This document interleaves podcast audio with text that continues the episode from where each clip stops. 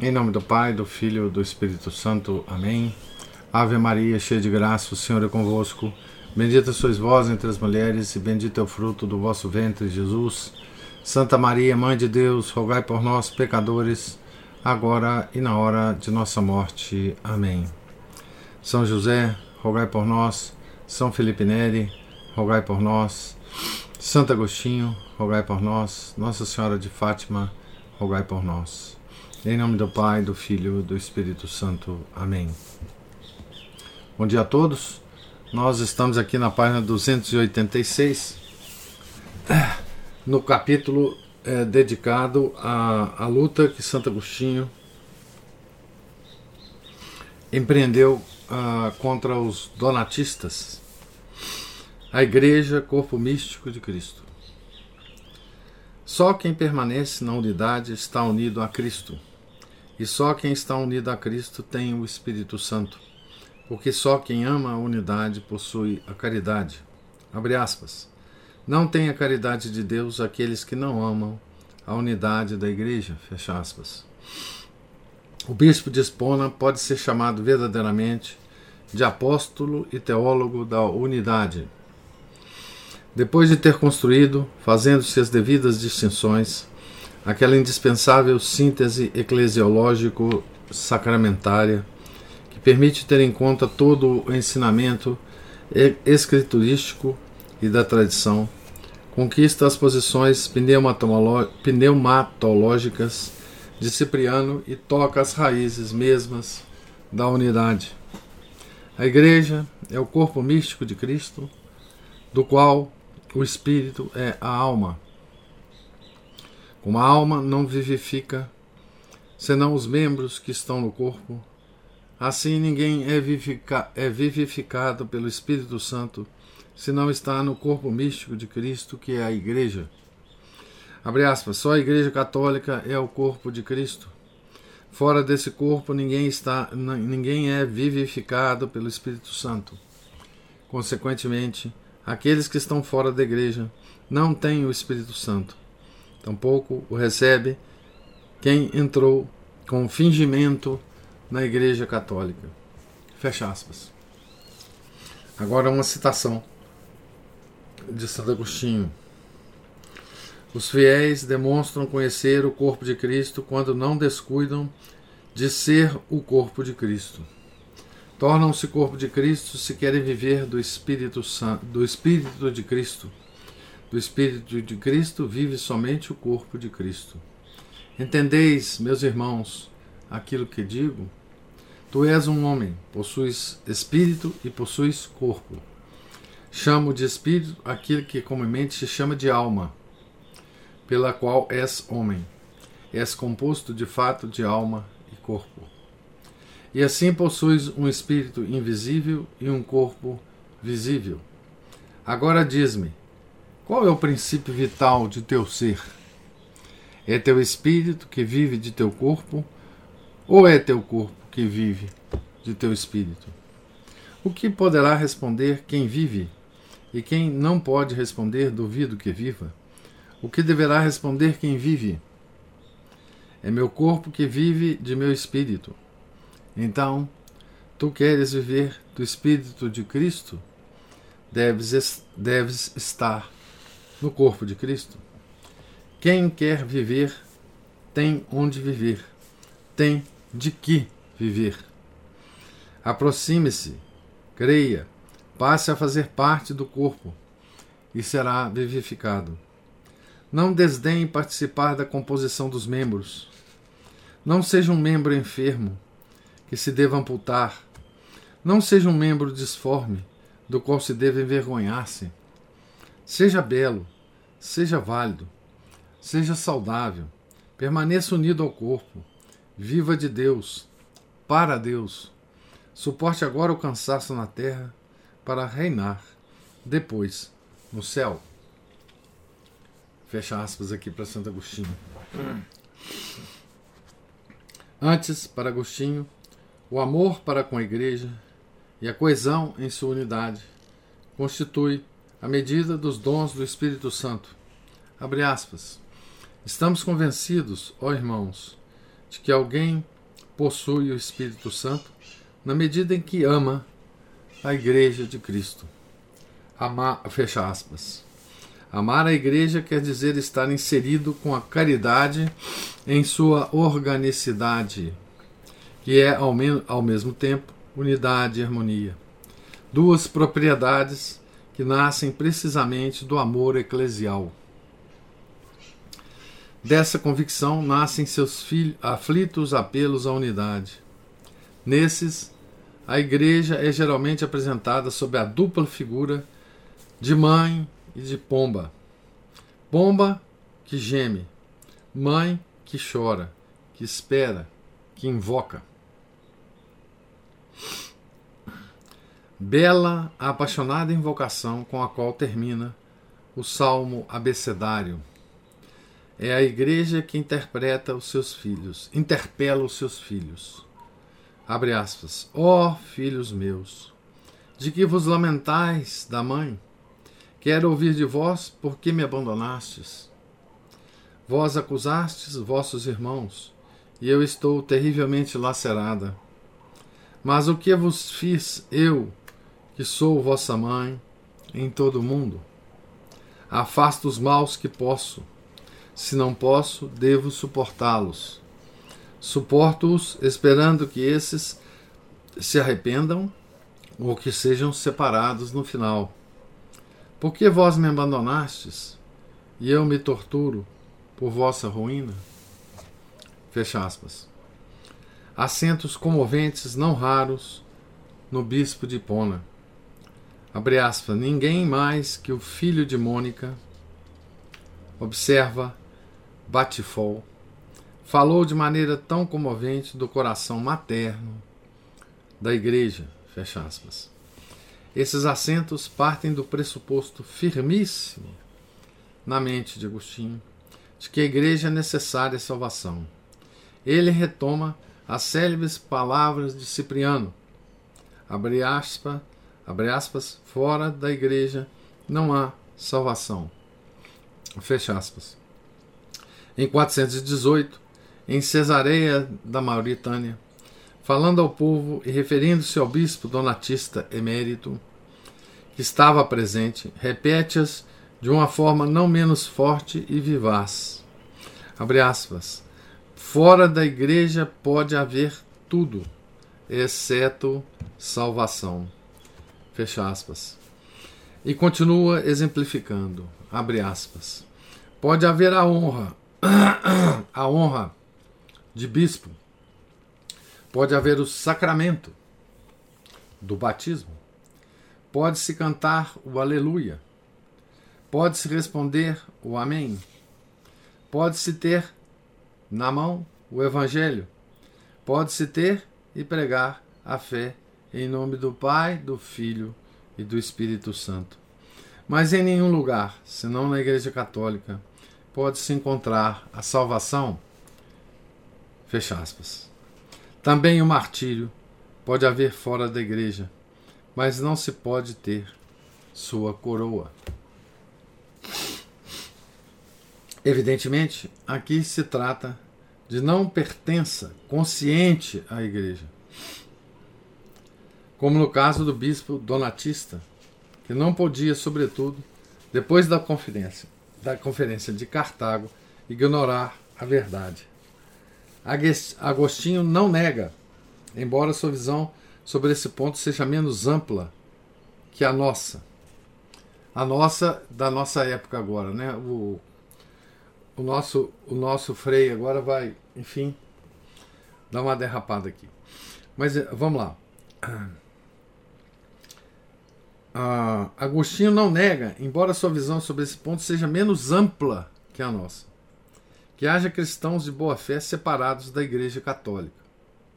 São aqueles, abre aspas, que defendem a sua opinião sem obstinada animosidade, especialmente quando essa não é fruto de sua audaz presunção, mas a herança recebida de seus pais e buscam, por outro lado, se bem que com cuidadosa atenção, a verdade e estão prontos a corrigir-se quando a encontram. Fecha aspas. Esses tais, segundo nosso doutor, não devem ser inseridos entre os heréticos. Herético é aquele que, ah, abre aspas, resiste à doutrina da fé católica que lhe foi manifestada. Fecha aspas. Só para esses últimos vale o princípio acima enunciado. Disso se segue que há modos diversos de pertencer à Igreja. Um, de plena comunhão, que consiste no estar organicamente, organicamente na unidade e ter a caridade. Outro, de comunhão não plena, que quer dizer ou estar na unidade sem ter a caridade, os pecadores na igreja, ou ter a caridade sem estar na unidade, os justos fora da igreja. Mas essa igreja, mas essa igreja una e santa, corpo de Cristo e templo do Espírito Santo, pomba e arca da salvação, é identificável? Pergunta, né? Certamente é responde nosso doutor, nosso doutor. Há, de fato, dois aspectos unidos e inseparáveis, um visível e um invisível. É um fato histórico e tem uma dimensão escatológica. Para identificá-la, tanto na controvérsia donatista quanto na maniqueia, Agostinho indica duas vias preferenciais: a universalidade e a apostolicidade catolicidade. A favor da primeira está toda a Escritura, a universalidade, né? Ele reúne esses textos e repete-os com frequência e insistência. A Igreja de Cristo é universal, por isso não pode refugiar-se em um canto da África, não pode ter per permanecido só na parte de Donato, essa expressão entre aspas é, é a católica e não pode ser e não pode não ser reconhecida.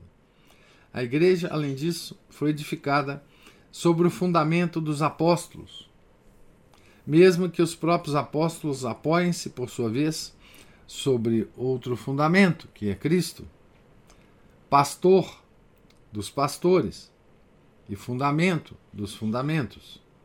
Expressão expressões do, de Santo Agostinho. Né? Pode-se reconhecer então a verdadeira Igreja de Cristo através da sucessão apostólica. Em tal caso, a maneira mais certa e verdadeiramente mais vantajosa é aquela de enumerar a sucessão de Pedro, abre aspas, ao qual, como representante de toda a igreja, o Senhor disse: Sobre essa pedra edificarei a minha igreja e as portas do inferno não a vencerão. Fecha aspas. De fato, Agostinho enumera todos os bispos que forem sucessores, que foram sucessores na cátedra de Pedro e conclui: Nessa série de sucessões não se encontra nenhum bispo donatista. Logo depois, logo depois, dá-nos uma interessante informação. Abre aspas. Mas os donatistas, continua, ardilosamente mandaram da África um dos seus, o qual, como bispo de um pequeno número de africanos, propagou em Roma a seita chamada dos Monteses ou de Catspitas. Fecha aspas. Não sabemos a razão desses nomes. Acrescenta depois, pensando na tenaz posição donatista e reafirmando a própria. Ainda que se tivesse, na série dos bispos, que vai de Pedro a Anastácio, que ocupa atualmente a mesma cátedra, introduzido às escondidas um traidor, isto é, um acusado de ter entregue os livros sagrados, isso não traria nenhum prejuízo nem à igreja, nem aos cristãos imunes daquela culpa. A síntese doutrinal elaborada pelo bispo de Hipona, na ocasião da controvérsia donatista, determinou um grande desenvolvimento do dogma católico e entrou em grande parte na teologia. Particularmente, ele escolheu, acolheu Cipriano e transmitiu-nos transmitiu-nos um comovido e forte amor à Igreja. Um amor que se sente ainda vibrante em tantas de suas páginas. Ainda hoje ouvimos o eco daquela aflita invocação. Irmãos, abre aspas, amemos o Senhor nosso Deus, amemos sua igreja. Deus como Pai, a igreja como mãe. Deus como Senhor, a igreja como serva. Porque somos filhos de, da sua serva. Este matrimônio está unido por um grande amor. Ninguém pode ofender a esposa e merecer a amizade do esposo. Fecha aspas. Então aqui termina a descrição do Frei Agostinho Trapé, né, dessa controvérsia que Santo Agostinho manteve com, contra os donatistas, né, é, a respeito da, da unidade da igreja, né, da unidade dos sacramentos, né, da unidade da comunhão dos santos, né? E, e para isso ele nos deixou muitas obras, muitos, muitas homilias, né? E um, um cântico de amor mesmo à, à unidade da igreja, né? Tá certo? É, nós vemos aqui também, né? é, quando se fala em unidade da igreja, tá certo? É, já nessa época, Santo Agostinho teve o cuidado de tocar nisso, né? Mas hoje, depois das nossas heresias modernas, isso fica muito mais crítico, né? Quando se fala da unidade da igreja, ou de quem pertence ou não pertence a ela, Nós temos a o método hoje de problematizar as coisas, né? Então, quando a gente fala fora da igreja não há salvação, quem quer negar esse dogma, ele usa uma estratégia muito interessante, é, que é uma estratégia, é, digamos assim, jurídica. É, que é a seguinte: é discutir o que, que é estar fora da igreja. Porque se fora da igreja não há salvação. Pois bem, aceitamos isso, né? Então, mas o que, é estar fora da igreja? É... E o que, que é exatamente salvação? Então, problematizando as palavras da fórmula do dogma, os modernistas é, tentam e fazem bem, têm sucesso nisso, né? dissolver o dogma. Certo? Dissolver simplesmente o dogma. É, essa é uma estratégia atual, modernista, né, contra a qual Santo Agostinho certamente se, se levantaria, obviamente. Né? Ah, mas vamos, não vamos perder muita muito tempo com isso, porque esse é um assunto longuíssimo, né? É, e vamos logo começar aqui a leitura do capítulo 26, que nós não conseguiremos acabar, obviamente, mas vamos até onde Deus permitir hoje.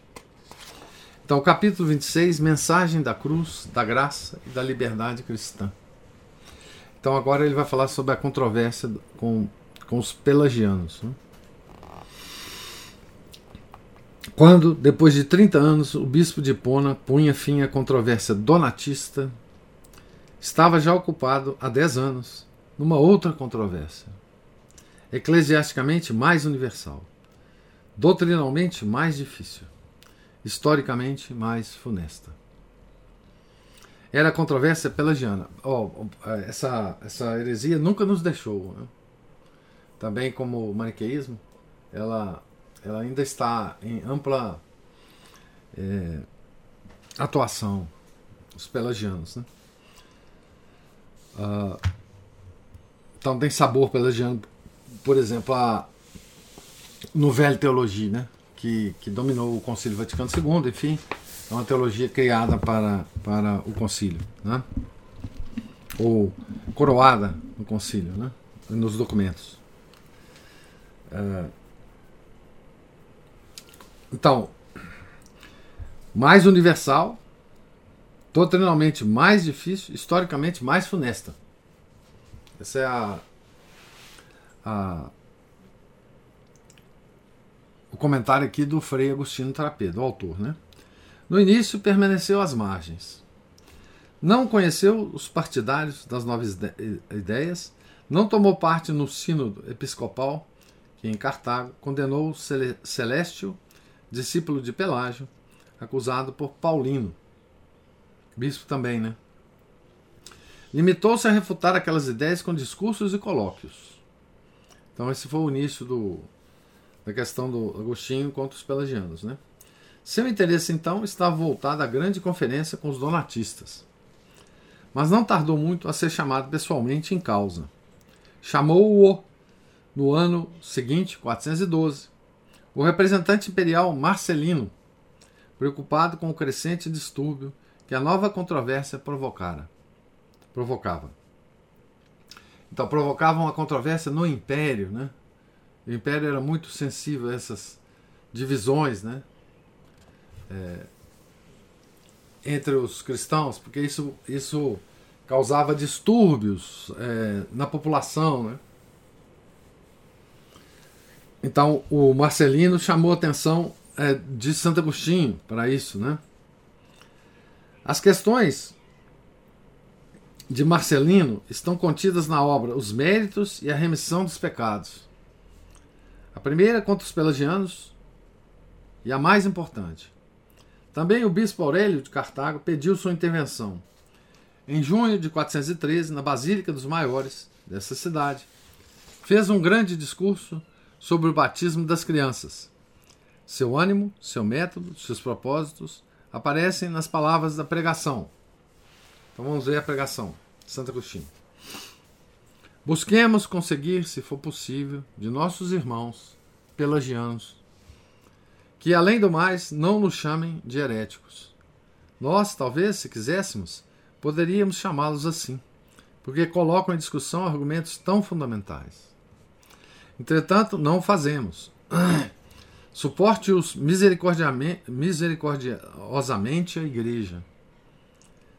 Piedosa Mãe, para saná-los.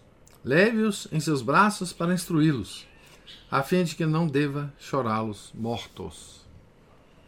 Vão muito longe, verdadeiramente muito longe. Com dificuldade pode suportar. Suportá-lo ainda é sinal de grande paciência. Não abusem dessa paciência da igreja. Corrijam-se. É seu bem. Exortamo-los como amigos, não brigamos como se fossem inimigos.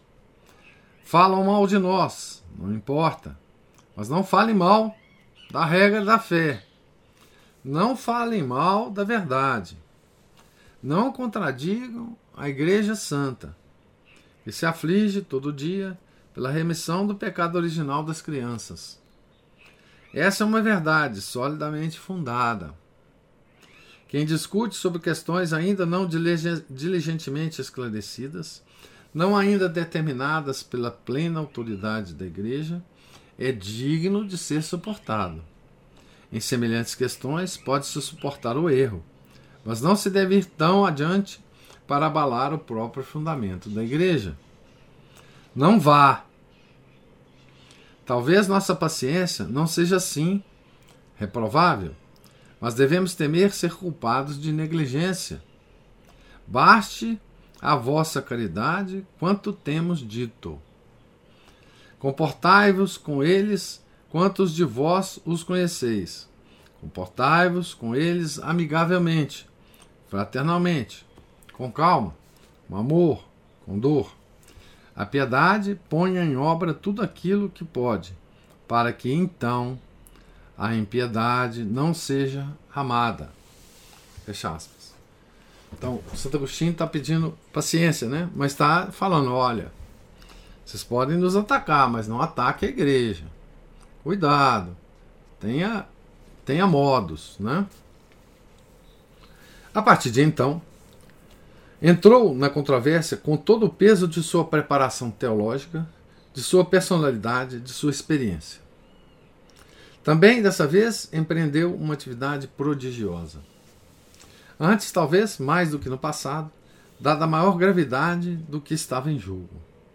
Também, mais uma vez, multiplicaram-se os discursos, as cartas, os livros, até que chegou a morte, que lhe cortou a trama. Quem quiser ter uma ideia dessa atividade, pode dividi-la comodamente em três períodos, ou, com maior precisão, em três setores, segundo os adversários aos quais é dirigida. Esses são Pelágio e o discípulo, e o discípulo Celestio, Juliano, os monges de Adrumeto e de Marsília. O primeiro período é o da exposição teológica positiva e serena. O segundo é o período da calorosa polêmica. O terceiro período dos esclarecimentos em família. A primeira obra, Os Méritos e a Remissão dos Pecados, que é fundamental porque contém a primeira teologia bíblica da redenção e do pecado original, ocasionou outra, não menos fundamental, que trata da diferença entre a lei e a graça. O tribuno Marcelino, a quem a primeira obra foi dedicada, replicou, mostrando-lhe sua perplexidade por uma afirmação ali contida. Nela dizia-se que o homem pode, com a ajuda da graça, evitar o pecado. Mas não há ninguém neste mundo que viva de fato sem pecado. Abre aspas. Para responder, escrevi um livro intitulado O Espírito e a Letra Nesse livro, combati fortemente contra os inimigos da graça de Deus. Fecha aspas. Distingue de fato entre a lei e a graça, ilustra suas mútuas relações. A lei, isto é, a letra, é nos dada para que busquemos a graça. A graça, isto é, o Espírito, para que observemos a lei. A primeira, ordenando, é ocasião de morte. A segunda, ajudando, é fonte de vida. A força da graça consiste na caridade que o Espírito Santo difunde em nossos corações. Só o dom divino da caridade, sem a qual não se pode ter bons, não se pode ser bons, e com a qual não se pode ser maus, conduz os homens à salvação. O Espírito e a letra é uma obra-chave da doutrina agostiniana da graça. A lei aqui é a lei. Bom, é são os dez mandamentos, né? Tá certo? A lei, isto é, a letra, é nos dada para que busquemos a graça. A graça, isto é, o Espírito, para que observemos a lei. Tá certo? Então aqui a questão de se o homem consegue observar a lei ou seja, os dez mandamentos, sem a graça. Né? Ou se, é, na ideia de Santo Agostinho, a lei nos é dada para nós buscarmos a graça para obedecer a lei. Né? Depois de alguns anos, em 415, Agostinho teve a oportunidade de responder a uma obra de Pelágio. Esta última tinha o título programático A Natureza. A resposta de Agostinho tem um título igualmente programático: A Natureza e a Graça. Pelágio defendia que, enfim, o que os novos pelagianos defendem, né? Que nós conseguimos, é, por méritos próprios, né, observar a lei. Né? As duas concepções teológicas não podiam ser resumidas de modo mais breve e mais eficaz. Abre aspas. Respondi defendendo a graça, não contra a natureza, mas para demonstrar que ela liberta e rege a natureza. Fecha aspas. Aquela célebre expressão, né? A graça aprimora a natureza. Né?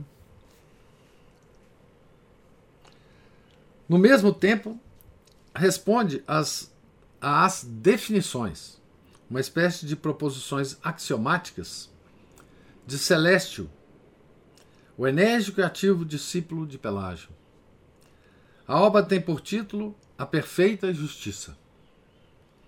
Aí se demonstra que a perfeição cristã neste mundo não pode ser jamais perfeita. O preceito divino de amar a Deus com todo o coração é um ideal a que aspiramos, não uma meta por alcançar. Uma das outras teses fundamentais da antropologia agostiniana, que é a nossa até hoje. Né?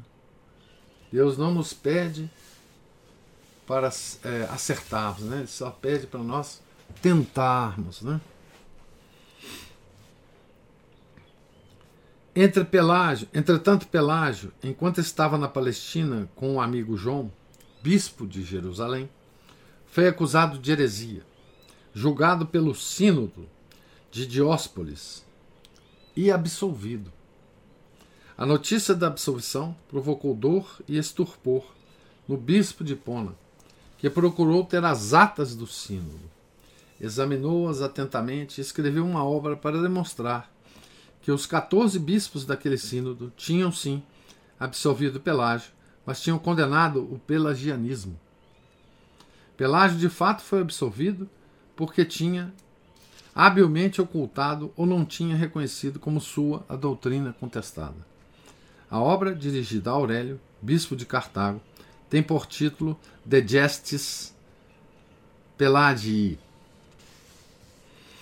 Na realidade, a condenação da doutrina pelagiana não tardou a vir. Foi pronunciada pelo Papa Inocêncio em 27 de janeiro de 417, aprovando as decisões de dois concílios africanos, o de Mileve, 416, e o de Cartago, 417. Vocês veem que a, a discussão na África era central na igreja, né? em torno de, de, de, de Santo Agostinho. Né? Então o Papa Inocêncio aprova os dois concílios africanos. Né? A essa sentença refere-se às célebres palavras de Agostinho pronunciadas em Cartago. Sobre essa questão foi enviado a Sé Apostólico o parecer dos dois concílios. Da Sé Apostólica chegou a resposta: Inde rescripta venerunt. Causa finita est. A questão chegou, eh, a questão está resolvida. Queira o céu que termine logo também o erro. Fecha aspas. Três anos depois, retomando o argumento, dirá que, com aquela resposta, abre aspas, toda a dúvida sobre a questão foi eliminada. Fecha aspas. A condenação foi confirmada solenemente pelo sucessor de Inocêncio, o Papa Zósimo. Referimos-nos à carta Tractoria, escrita na primavera de 418.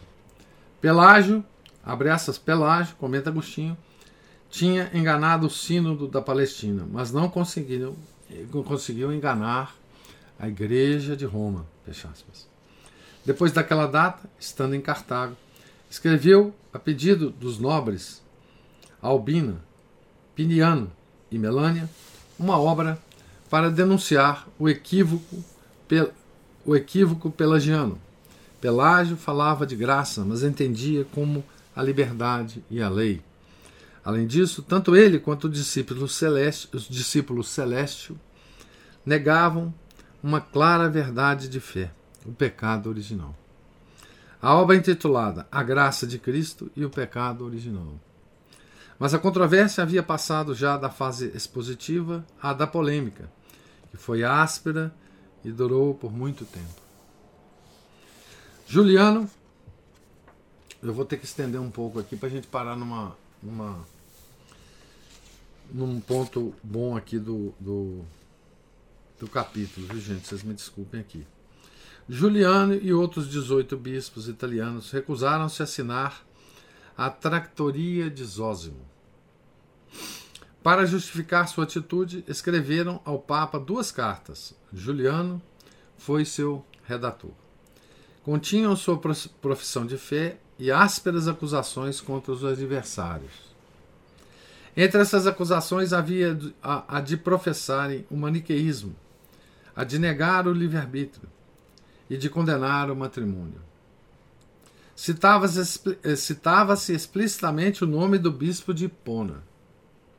O Papa Bonifácio enviou-lhe, por isso, as duas cartas rogando-lhe que as respondesse. Agostinho responde com uma obra em quatro livros contra as duas cartas dos pelagianos. A obra foi dedicada ao bispo de Roma que a tinha pedido.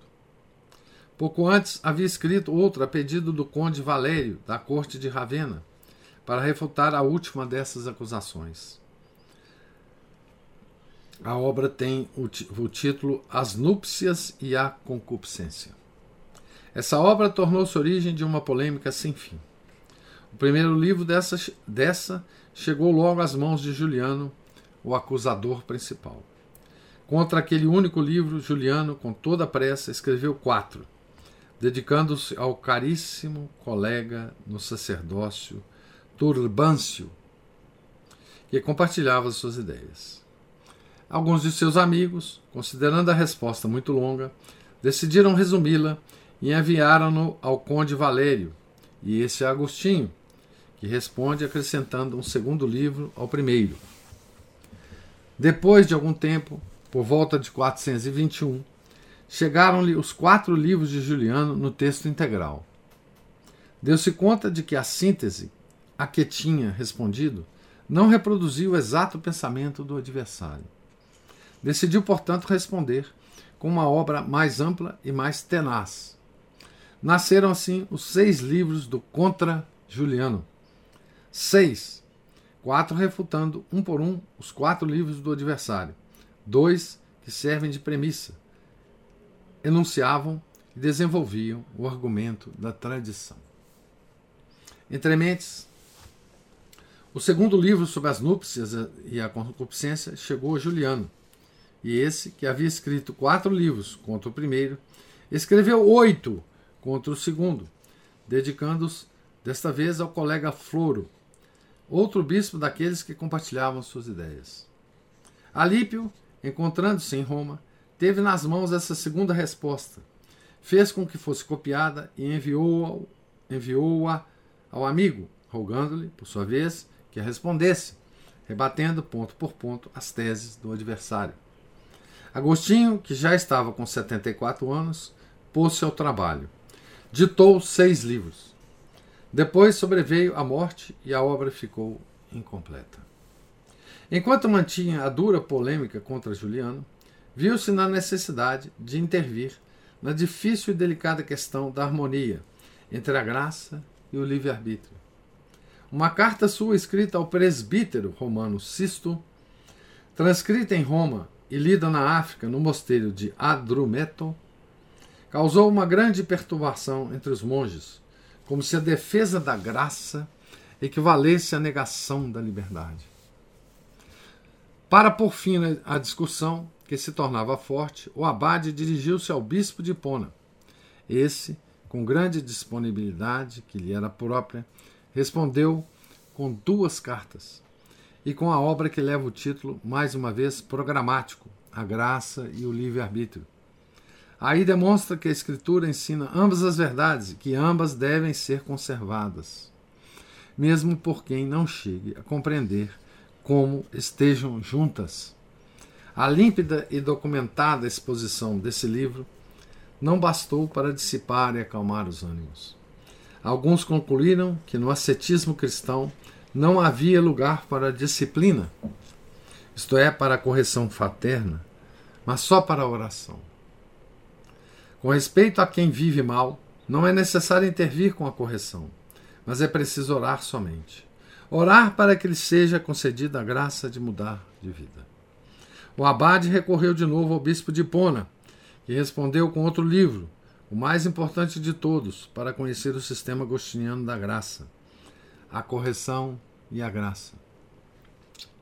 Esses dois livros, escritos para tranquilizar os monges de Adrumeto, na África, perturbaram profundamente os da, os da Gália Meridional, precisamente os monges de Marsella e de Lerins.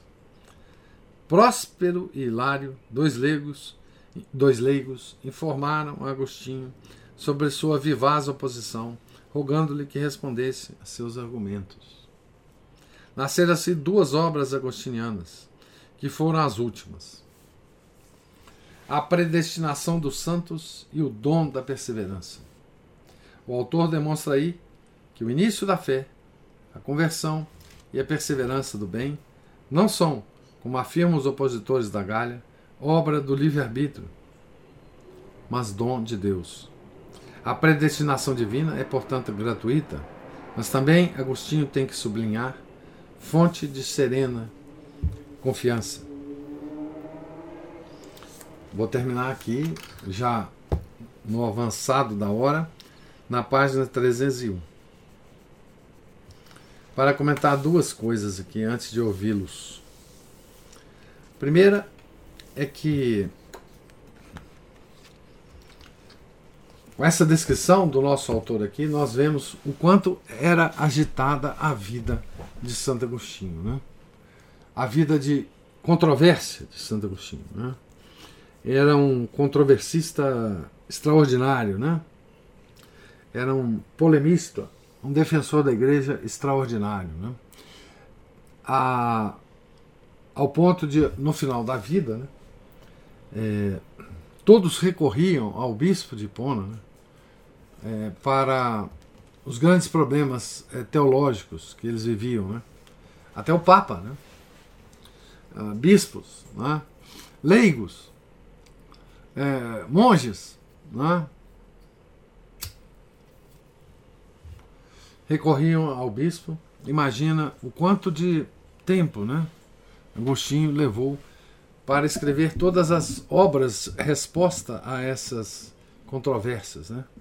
o quanto que ele se dedicou a isso e o quanto que disso dependeu é, muito da evolução é, das discussões teológicas e eventualmente dos dogmas posteriores né, da igreja, tá certo?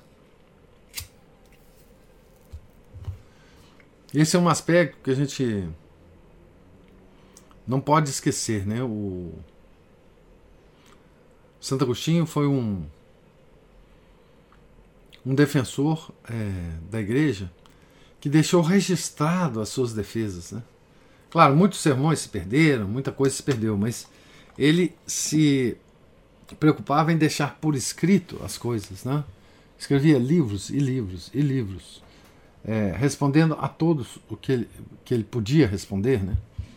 É, sem distinção é, de de cargo ou, ou fim. Ele respondia ao, ao representante imperial, ele respondia ao papa, ele respondia a bispo, ele respondia a leigo, ele respondia a monges, não é? tentando é, dissipar a todas as questões. As questões que Santo Agostinho trata são profundas, muito profundas, e geraram muito mais discussão depois da morte dele do que em vida.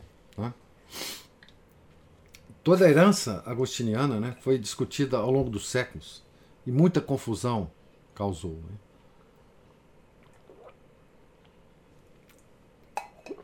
Porque então, com o santo morto, os seus intérpretes né, tiveram livre, livre passe né, para as interpretações mais é, heterodoxa dos seus, né, dos seus escritos, né?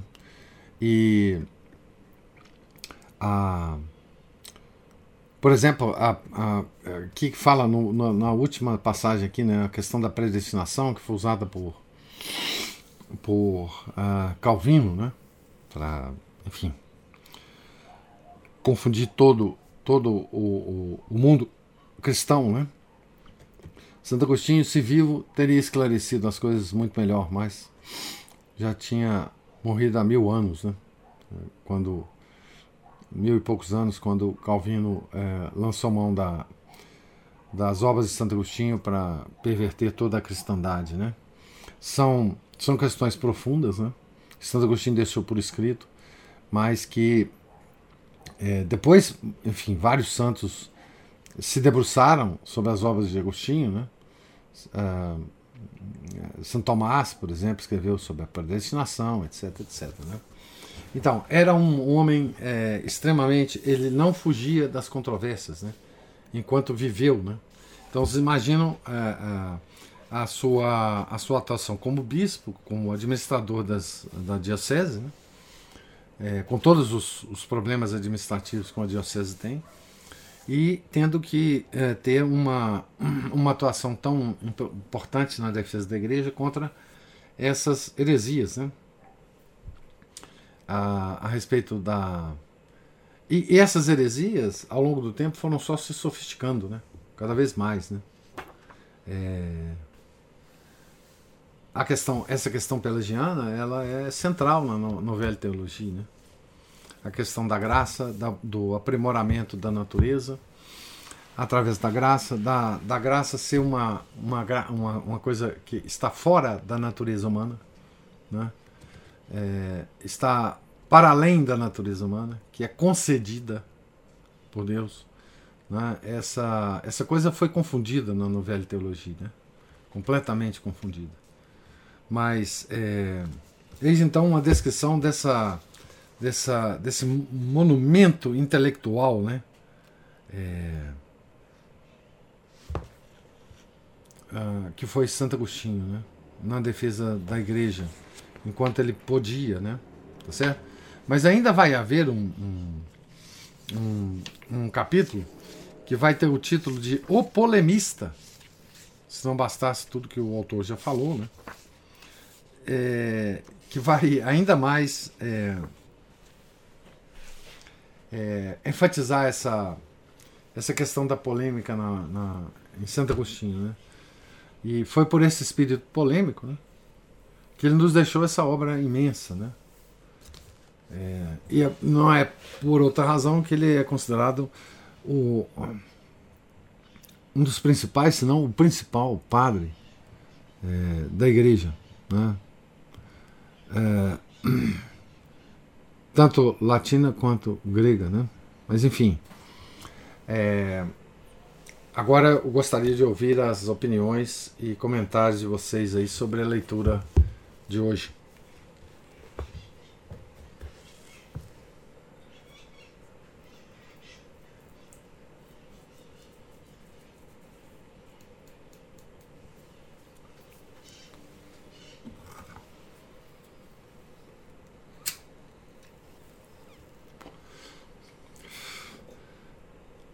Bom, acho que não há nenhum comentário.